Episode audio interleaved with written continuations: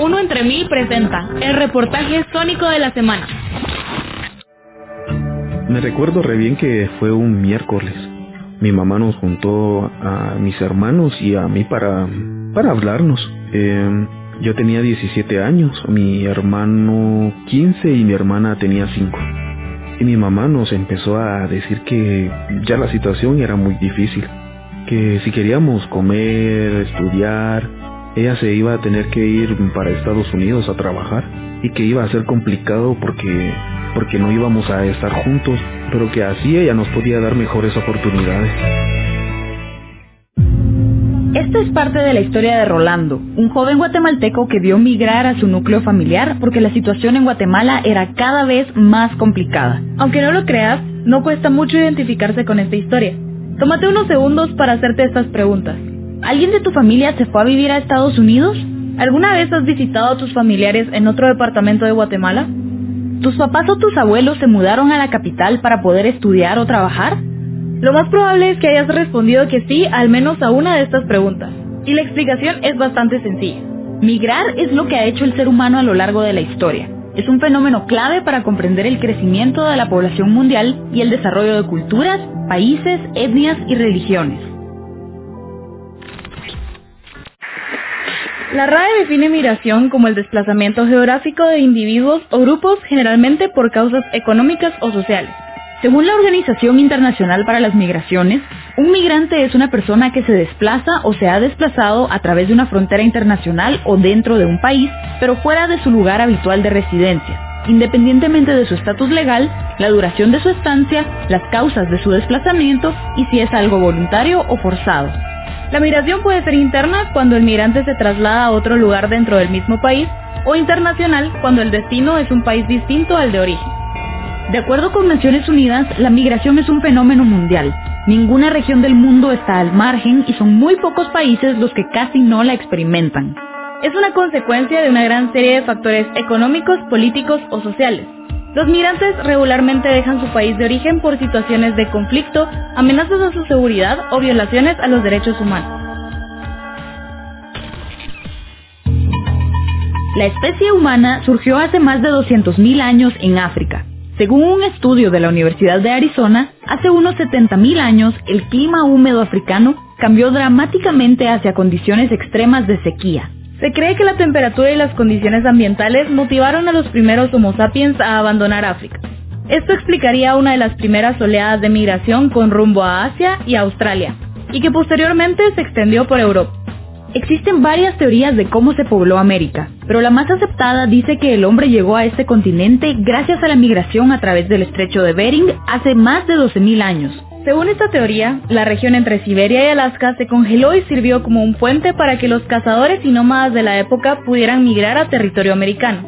Así, la migración explicaría cómo se pobló el planeta Tierra. Las migraciones humanas han diversificado sus causas y actualmente son más complejas que las que hicieron migrar a nuestros ancestros. Con la industrialización y el crecimiento de América del Norte y como consecuencia de las guerras mundiales, se dio la primera gran ola migratoria moderna a tierra estadounidense. Fue cuando varios millones de europeos se plantearon el sueño americano. Este concepto lo definió el historiador James Truslow en 1931 como el producto de las ideas que posicionan a Estados Unidos como una tierra de éxito, abundancia e igualdad de oportunidades. Así, Estados Unidos se perfiló como el destino ideal para migrar, pues prometía mejores condiciones de vida y prosperidad económica. Según plantea Steven Camarota del Centro para Estudios Migratorios de Estados Unidos, una segunda ola de migración moderna a este país comenzó desde los años 70 y se extiende hasta la actualidad. Motivados por el sueño americano, millones de latinoamericanos también buscan mejores oportunidades de vida en Estados Unidos. Mi mamá decidió irse porque no tenía un trabajo bien pagado y era muy difícil mantenernos a mí y a mis hermanos. A los años mi hermano también se fue por lo mismo. Rolando recuerda que la situación no era favorable para su familia. Años después de la migración de su mamá y su hermano, él también se planteó migrar a Estados Unidos porque estaba siendo extorsionado por pandilleros. Hace un tiempo a mí me estaban extorsionando y también pensé que era mejor irme, porque aquí es demasiado complicado todo. Al final ya no me pude ir, pero la verdad es que la situación está bien difícil. Hay mucha violencia, la vida es muy cara y, y cuesta conseguir un buen trabajo. Pedro Pablo Solares es un abogado guatemalteco especialista en migración. Es director de la entidad Puente Norte que busca visibilizar a los migrantes y ofrecerles consultorías respecto a su situación legal. Nos explica un poco sobre las causas principales de la migración hacia Estados Unidos. La falta de oportunidades de trabajo, las economías precarias en las que viven muchas de las comunidades rurales del país, eh, la violencia que azota a muchas de las áreas urbanas. Pero también hay que recordar que existen causas que atraen desde Estados Unidos a muchas de estas poblaciones. La economía muy fuerte de Estados Unidos, especialmente de algunas industrias, como la industria de la carne, la industria agrícola, la construcción, eh, atraen eh, a las poblaciones de los países centroamericanos ya que necesitan mano de obra más barata que la que encuentran entre la población documentada de ese país. Explica Pedro Pablo.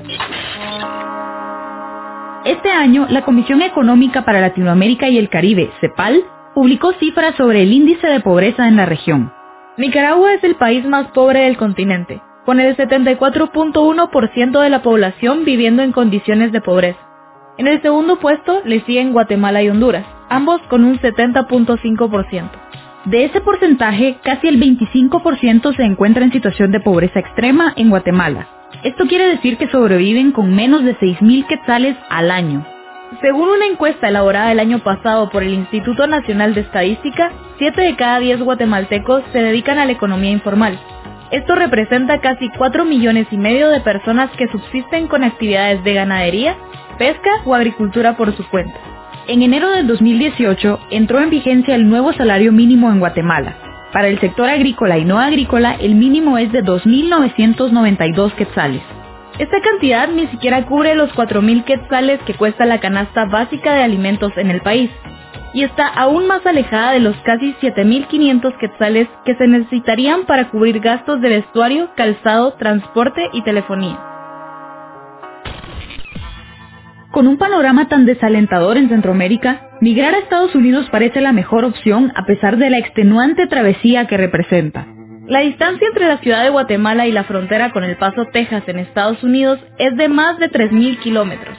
Un vuelo a Texas tiene una duración aproximada de dos horas y media saliendo desde el aeropuerto La Aurora. Si se quiere hacer el trayecto en carro o bus, según Google Maps, el viaje tardaría poco más de 39 horas. Sin embargo, los migrantes no viajan en línea recta y en muchos casos prefieren utilizar rutas más largas o complicadas con tal de encontrar un camino más seguro. Los migrantes que tienen ciertas posibilidades económicas se movilizan por el territorio mexicano en autobuses que los llevan lo más al norte posible.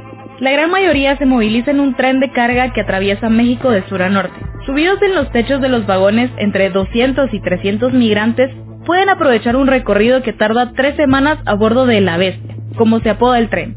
Este transporte es altamente peligroso. Las personas pueden sufrir mutilaciones o caídas mortales. Además, es usual que los migrantes sufran asaltos, extorsiones, abusos sexuales y secuestros por parte de narcotraficantes y criminales organizados de la zona. La diversidad del territorio mexicano es otra de las grandes complicaciones para los migrantes. El clima es extremo en el desierto de Sonora, que abarca los estados de Baja California, Sinaloa y Sonora, pues la temperatura puede superar los 40 grados centígrados. Después de escuchar estas cifras, es fácil comprender por qué las personas deciden migrar. Todos queremos tener una vida digna en un lugar donde podamos alcanzar nuestras metas y cumplir nuestros sueños. Es por ello que muchos compatriotas se arriesgan a seguir un camino duro y peligroso, pero que promete un mejor futuro. En la segunda parte de este reportaje hablaremos de la ruta que los migrantes siguen para llegar a Estados Unidos y los riesgos a los que se exponen. Nos escuchamos en el próximo reportaje sónico por Uno entre Mil.